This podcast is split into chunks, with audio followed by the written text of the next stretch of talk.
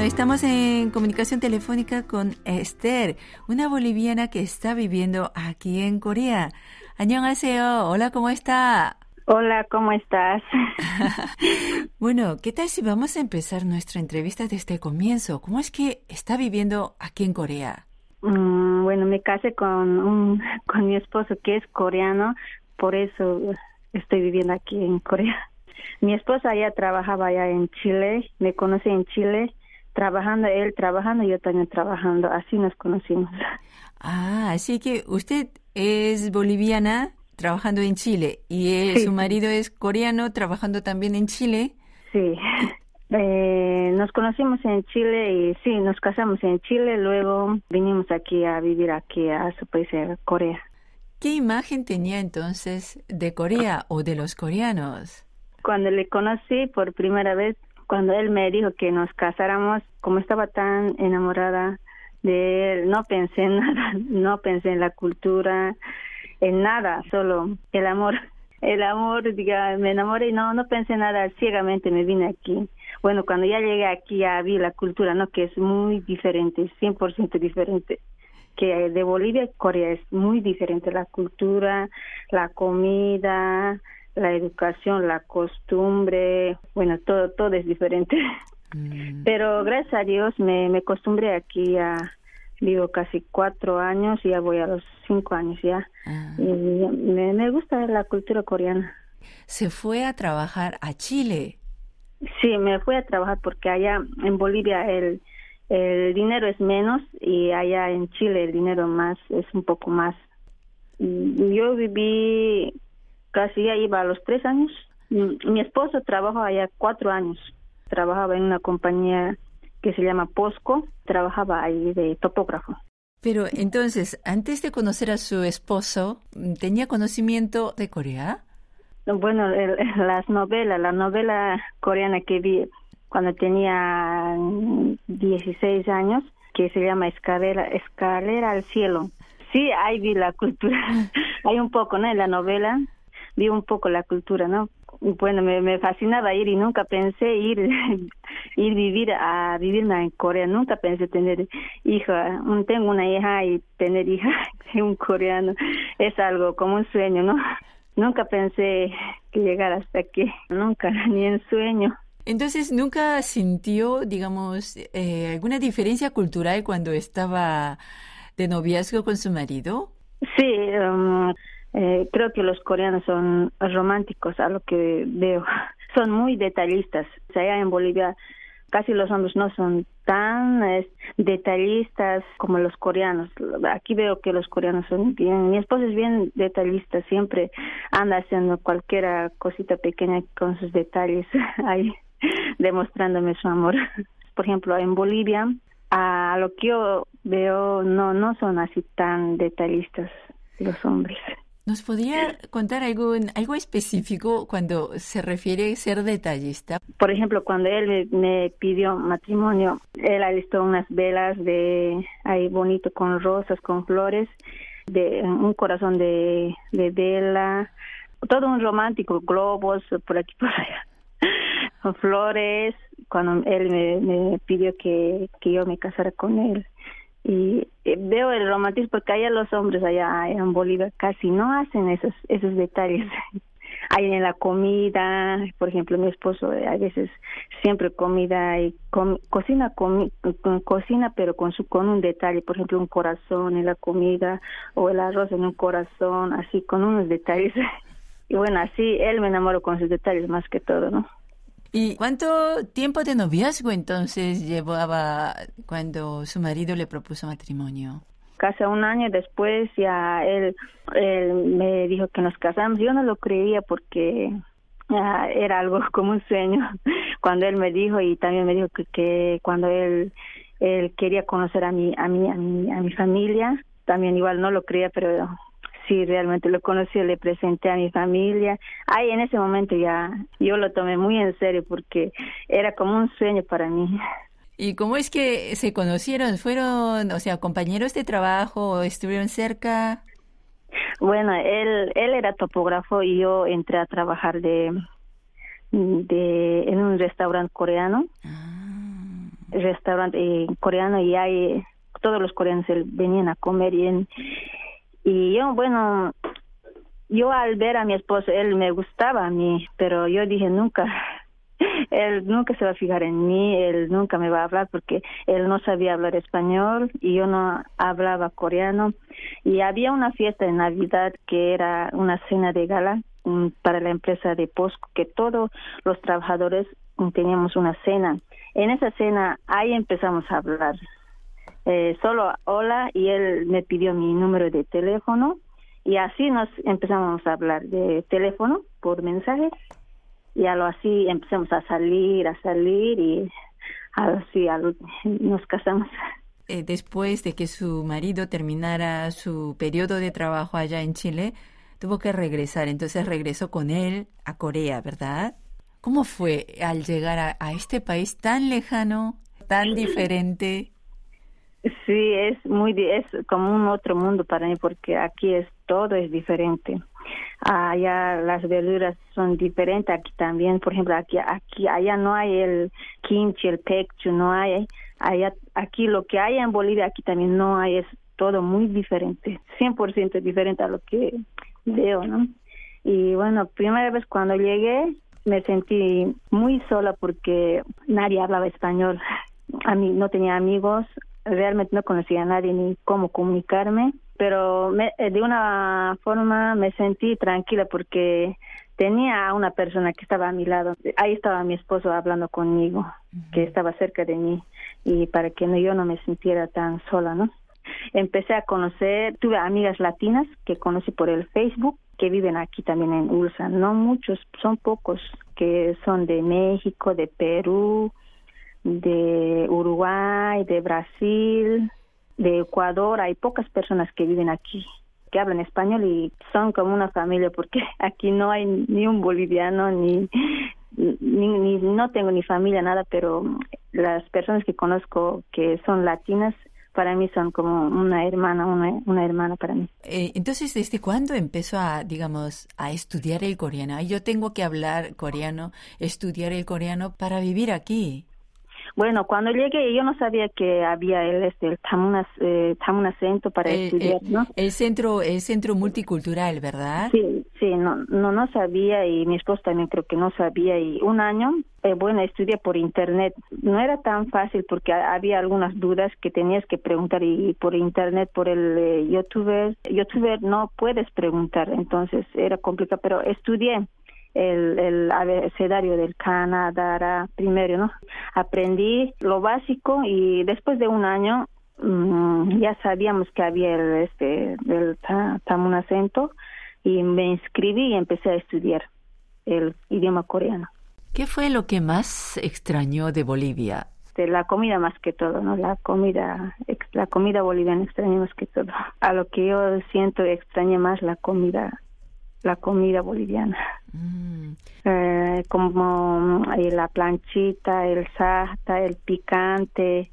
Hay variedad de platos eh, que a mí me, me encantan, que me, que me gustan y esos platos extrañé. ¿También se ha adaptado a la comida coreana? Sí, ahora ya que estoy tiempo acá, ya me adapté a la comida coreana. Cuando llegué casi no me no me adaptaba mucho porque los coreanos a lo que veo comen más el arroz, ¿no? En la mañana arroz, al mediodía el almuerzo arroz, la cena igual con arroz. Allá es diferente, tienen diferentes eh, comidas. Por ejemplo, el este, en la mañana ellos comen el desayuno es pan con café, puede ser con mate. Y el almuerzo normal, como siempre, con, con arroz, ahí tienen otras verduras.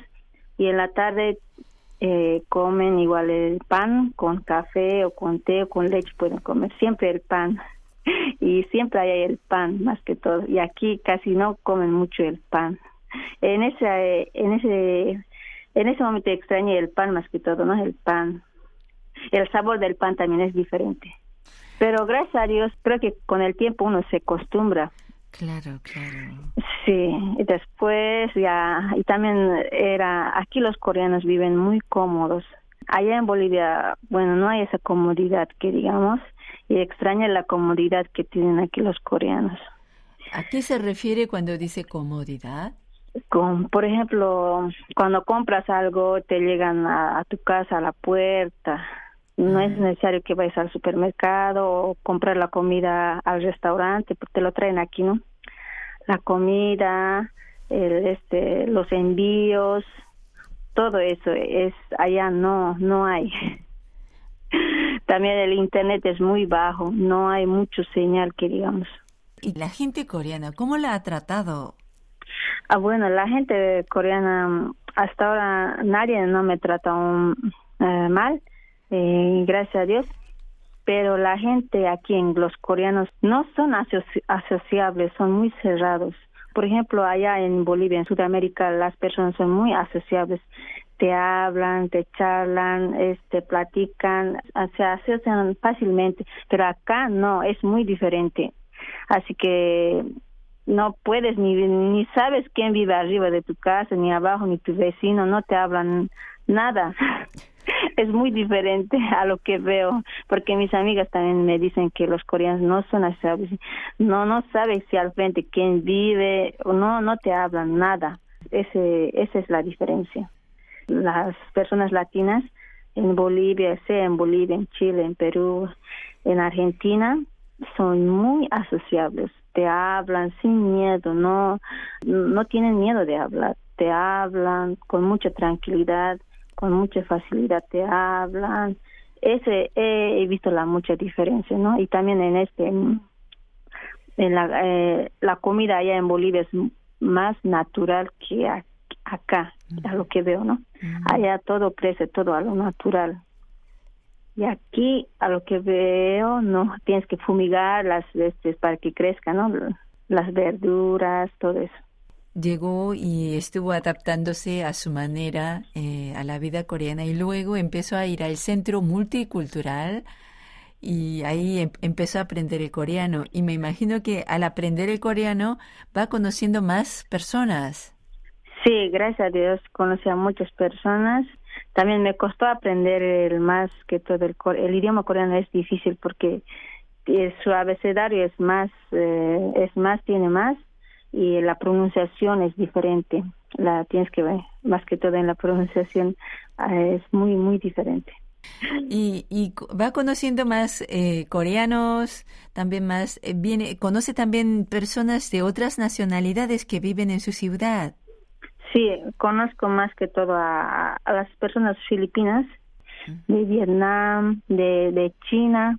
Ah, es que aquí hay varios que viven en de China y de Filipinas y de Vietnam, más que todo, y de, Camboya también. Por ejemplo, aquí donde yo vivo, eh, hay una persona que es brasilera, donde yo vivo, cerca de mi casa, es brasilera. Ella eh, siempre hablamos con ella, la única que vive, que después vive en el centro de Ulsan, las otras eh, amigas que tengo que son de Latina. ¿También son casadas con coreano? Sí, también se conocieron allá en, en sus países y se vinieron acá. ¿Y qué tal cree que el gobierno coreano está apoyando a las familias multiculturales? A, mí me parece que es muy bien, ¿no? Que el gobierno apoye a las familias multiculturales.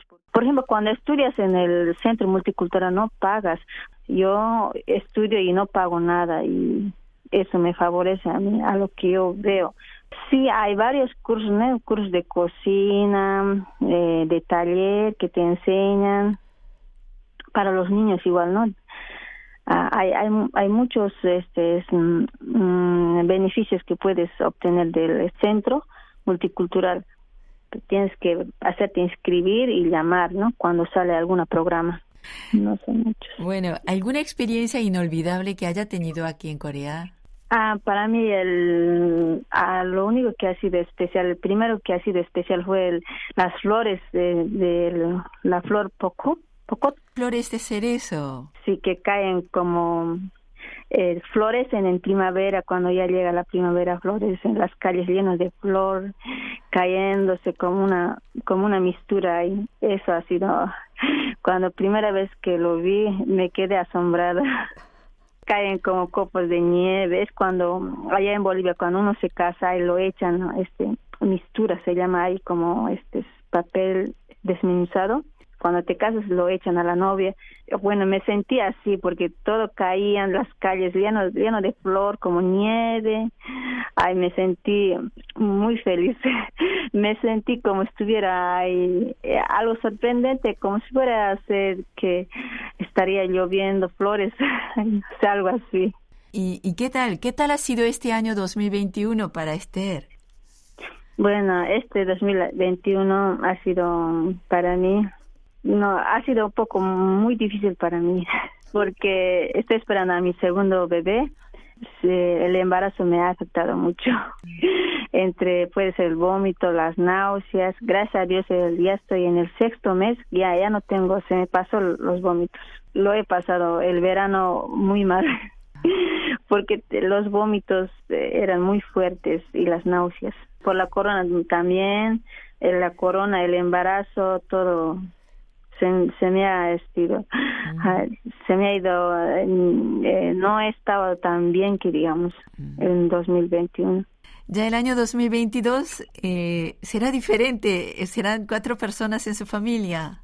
Sí, gracias a Dios, cuatro. Entonces, ¿cuáles serán sus planes para el próximo año? Bueno, mi, uh, mi plan es tener a mi bebé. Yo creo que voy a estar dedicándome a cuidar a mi bebé nomás. Ese es mi plan. No tengo mucho plan porque con el bebé no puedes salir a ir a pasear de viaje, no puedes. El próximo año yo creo que voy a estar dedicándome a mi, a mi bebé. Quiero vivir aquí en Corea. Mi plan es vivir en Corea y abrir un restaurante de comida. Ese sería mi plan quiero aprender más también de la cultura coreana más, tengo que saber más eh, qué le gusta a los coreanos, todo eso, ¿no? Tengo que aprender más sobre la cultura coreana.